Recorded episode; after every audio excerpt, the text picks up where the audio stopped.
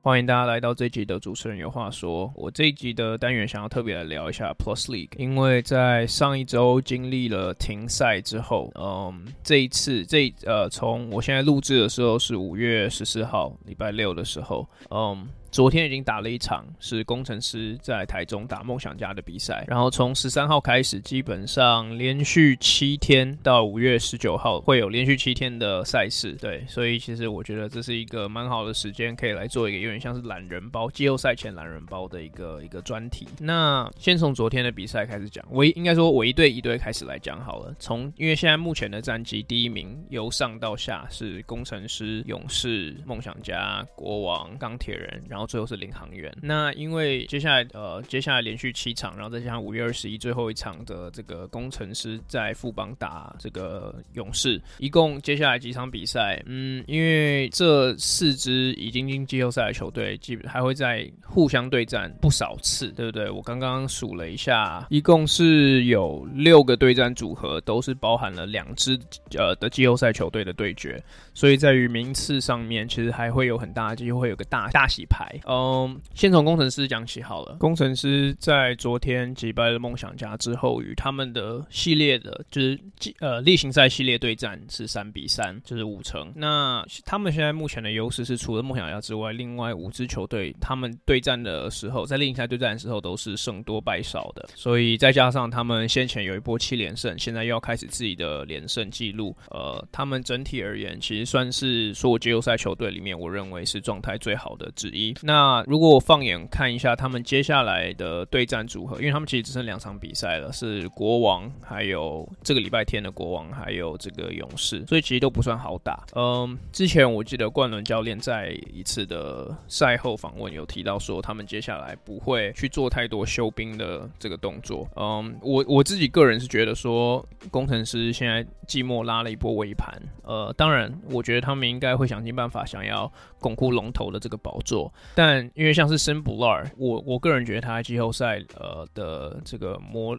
使用度应该会是相当高，所以我觉得如果在后面两场，也不是说不让他上，但如果在后面两场可以好好让他适度休息的话，我觉得一定是关键。尤其是打勇士的那一场，打国王那场比较有趣，是因为 Byron Mullins 在这个礼拜应该会上场，所以呃不知道他们会用什么组合啦。如果是汤马斯可以上的话，汤马斯加 Byron Mullins 对于森布拉的防守，我觉得会是一个相当有看头的点，也会是工程师应该会想要就是在对战组合上了解看看的一个一个一个防守点。点了所以我觉得这他们这边怎么应对，我觉得还有还有待观察。那讲到第二名，目前第二名的勇士，勇士我觉得他们的 case 就是比较，我我觉得跟伤病相对的比较有比较多的关系。这这点跟国王当然也也很像，等下会提到。那勇士之前是在当然苏伟呃有疫情的影响下，然后他们先前 Singletary 也有受伤，然后他们陆陆续续其实一直一直一整年下来，一直都有球员受伤，从刚从刚开季的时候就是这样。嗯，但如果我们看了看一下他们接下来的赛事，他们打领航员，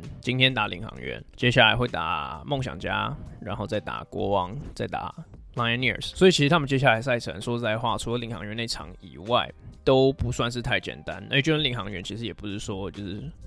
很好打。但是如果我们看战绩的话，确实工程师呃不勇士今年打领航员的时候是五胜零败，嗯，所以其实勇士在今天是有机会就是横扫他们的例行赛系列的这个 matchup。嗯，我觉得对勇士进到季后赛而言，最最重要就是健康，因为其实他们的经验、他们的这个板这个深度、球员阵容深度，嗯，或是大赛大赛的这个经验值，我觉得都已经相当的够了。那他们如果能在季后赛的时候回归全就是完整体，我相信应该是没有没有太多球队想要在季后赛面对到这支经验老道的勇士队。那来到梦想家，梦想家最近是呃小小的一个漏因为他们目前是二连败。呃，然后我觉得我觉得最大最大的一个。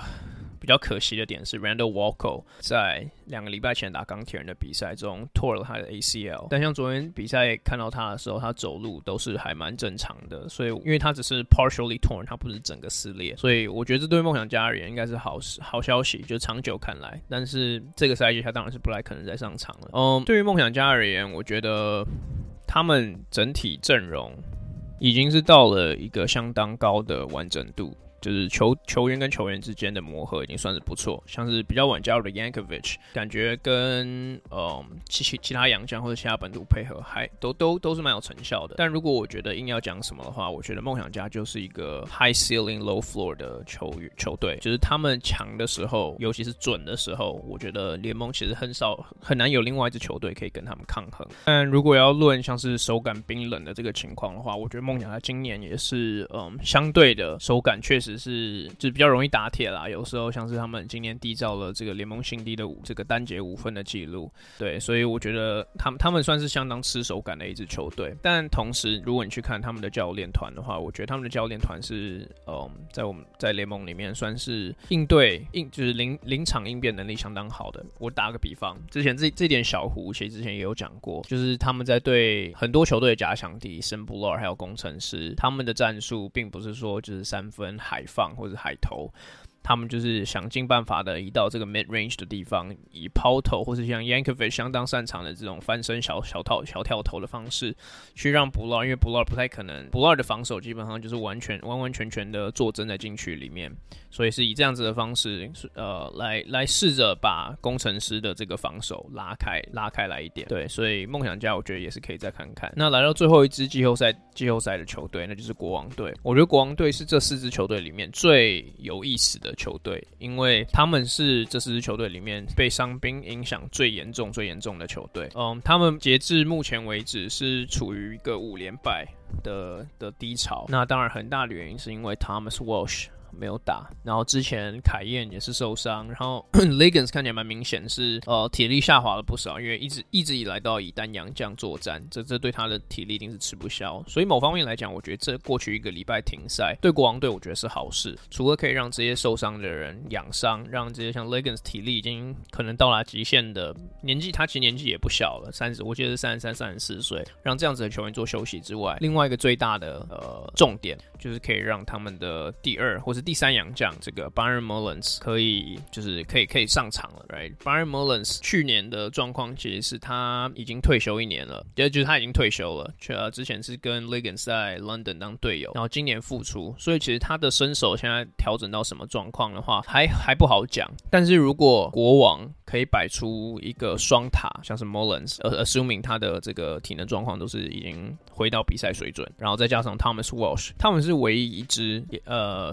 对，应该是唯一一支可以放上两个七尺，然后都具有三分投射能力外线的这个双塔组合。然后我觉得，我其实当时他们在签莫兰斯的时候，我就有这样想。我觉得这个很明显的就是一个针对 Bula 的一个 signing，因为 Bula 他在于禁区的这个这个这个 magnet，这个它的 gravity 实在是太重了。嗯，之前我们也看过他们在打工程师的时候，这个 Thomas w a l 虽然在防守塔上面是偶有佳作，但是 Thomas w a l 也经常在防守他的时候陷入犯规麻烦，跟跟所有球员都一样。嗯，我们看到越来越多防守工程师或者防守 Bula 的方式，是以两个禁区球员去夹击，嗯，夹击 Bula，然后想想办法让他连拿球都拿不到，用 play deny ball defense。那我觉得，如果真的国王是想要以这样子的方式来打造他们的防守的话，呃，他们是我觉得所有球队里面 personnel 最有最有能力、最有本钱可以去做这样子防守的球队。那当然还要再想到他们其实还有 Q。嗯，所以你知道那个 Thomas Welsh、呃 Byron Mullins 还有 Quincy Davis，假设他们放的是这三个的话，那他们的锋线前场的深度，我相信是对我而言是联盟绝对是第一名的。对，那当然还是还是得提一下他们的五连败，因为对于一支即将要进例行赛，呃，以即将例行赛要要结尾进到季后赛的球队而言，你永远都不希望你的球队是以是以一个非常低潮的方式进到季后赛，因为就算假设国王今天整体健康了。他们要进到季后赛，他们还是有可能会面临到，就是他们的自信心啊，他们球球员跟球员之间的磨合处于一个极度的低点。那在季后赛这种就是竞争强度非常高，然后其实说实在话，因为像是第一轮是五战三胜嘛，假如他们打到打到冠军，然后任何球队打到冠军赛是变成七战四胜。对于这样子的一个系列赛的方式来打，其实你打到大概后面几后面大概三场到两场到三场的时候，呃。各队都已经知道对手的习性是什么，习惯做什么，喜欢打什么样的防守布阵，呃，进攻上习惯习惯在哪些点出手，这些这些东西他们都已经知道了。所以季后赛其实到最后，通常都是打一个嗯执行面，谁能谁能在已知的情况下执行的更好，通常就会是胜出的球队。当然，呃，如果你的球队上有一个就是逆天的那种超级巨星，这这通常也会是左右赢左右这个战胜负的一个关键之一。但是对我而言，最终最终还是回到执行面。如果你处于一个五连败的姿态，你的我觉得你在某方面你的磨合程度一定会受到影响，因为你的 chemistry 会降低。嗯，所以对我而言，国王在接下来的比赛中，除了要想尽办法要健康之外，他们也得想尽办法赢下一些比赛。像他们接下来要打的有钢铁人，有工程师。有要去这个 要去富邦的这个勇士，然后还有 Dreamers。其实他们的他们的除了 Steelers 之外，他们的这个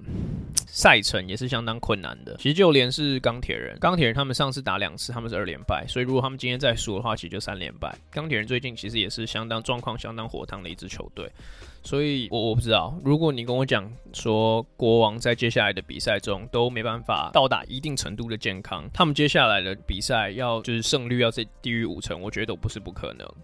但如果还是以一个竞争的角度去看的话，当然还是希望每一队都可以健健康康的全力应战。然后国王说实在话，如果全全部健康、磨合顺利的话，我觉得他们要赢就是冠军的几率也不会比其他队低。对，所以其实我觉得现在处于联盟就是真的处于一个非常好的 equilibrium。每一支球队，就是你如果跟我讲说哪你觉得这四支球队哪一支球队会赢球？会赢冠军，我都不会觉得怎么可能这样子。就是我觉得四支球队的几率都不低。对，那当然最后还是不免俗的要提一下说，现在疫情这么严重，如果到了季后赛有谁确诊，有谁怎么样的话，球队战力其实对球队战力的影响一定还是很大。所以这个还是一个非常非常大的变数。但我现在就是 knock on wood，然后 pray 说不要这样子的情况发生。那我在结束之前想要来玩一个简单的小游戏，那就是我想要来 predict 预测。说每一支球队，呃，或是分享啦，分享我觉得每一支球队在季后赛最难缠的假想敌。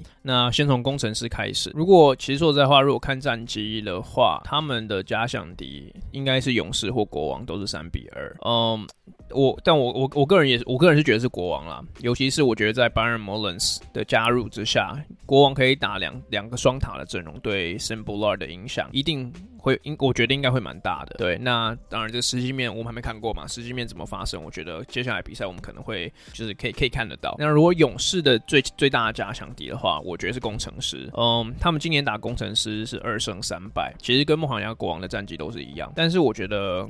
其实从去年开始，我觉得工程师这支球队快速的球风一直以来都给勇士带来蛮大的这个蛮大的影响。对，然后今年像是我觉得像比方说 Nick Foles，Nick Foles 就是一支他们就是外。围能外围防守其实有点扛不住的一个一个球员，他要在这个 New Year's Game 的时候得了四十七分，当时打打诶四十五分诶四十七分四十七分打破了当时联盟的记录，嗯，所以我觉得工程师的运动力再加上当然 simblord 的这个绝对优势，我觉得对于勇士而言，对于尤其对于年纪可能稍大的勇士而言是有相当大的威胁性的。再来是梦想家，梦想家的话，我觉得跟他们最大的假想敌，我觉得这个比较难。但是我觉得是勇士。对对我而言，其实这两队的战绩应该会比较像是比较接近呃。二胜三败，就是实际上，因为第一战的时候，就是也就是开幕战，其实是梦想家逆转二十一分，下半场这个进攻火力真的烫烫到不行。当然，我觉得我觉得这不是要 take away anything from 梦想家，因为那场他们也做了很大的这个呃全场盯防的这个布阵。但是如果你去打开他们今年对勇士输球的情况，他们其实都是大败的，一场是八十三比六十八，一场是一百零一比一百二十一。那我觉得，当然梦想家永远都会有一个就是进攻当机的危机，但是我觉得勇士在在于这个区域防守还有单人盯防的这个转换，这个应变能力，其实我觉得像是算是相当优秀。他们大概都知道梦想家在手感火烫的时候，什么时候要就是转换为什么，就是不同不同布阵的防守。所以我觉得勇士的经验对于梦想家可能比较吃团队防守呃团队进攻的这个这个体系而言，算是比较比较难防的。嗯，最后是国王，我觉得国王最大的假想敌是梦想家。所以其实刚好，我觉得四支球队的假想敌都是，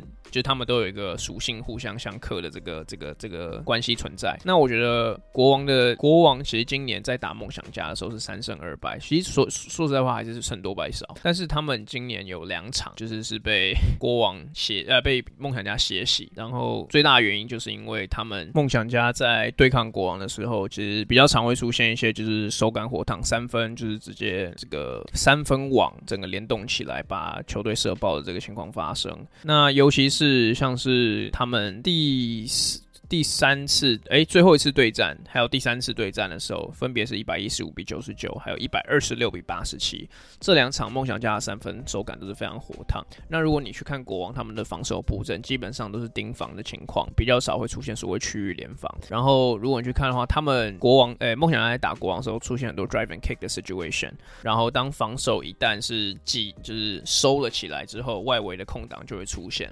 所以国王要怎么去应对这样子的情况，我觉得也会很有趣。Byron Mullins 的加入又会带来，会又会对这样子的 equation 带来什么样的改变，我们都可以看看。OK，那我觉得这个其实就是一个简单的懒人包而已，我没有做太多深深度的分析。那嗯之之后我们有机会应该会就是四个人再找个时间做一个比较比较 broad 或者比较比较 detailed 的的这个 analysis。那有兴趣的听众，到时候可以再 tune in。那这期我们就到这边，然后谢谢大家收听，我们下次见。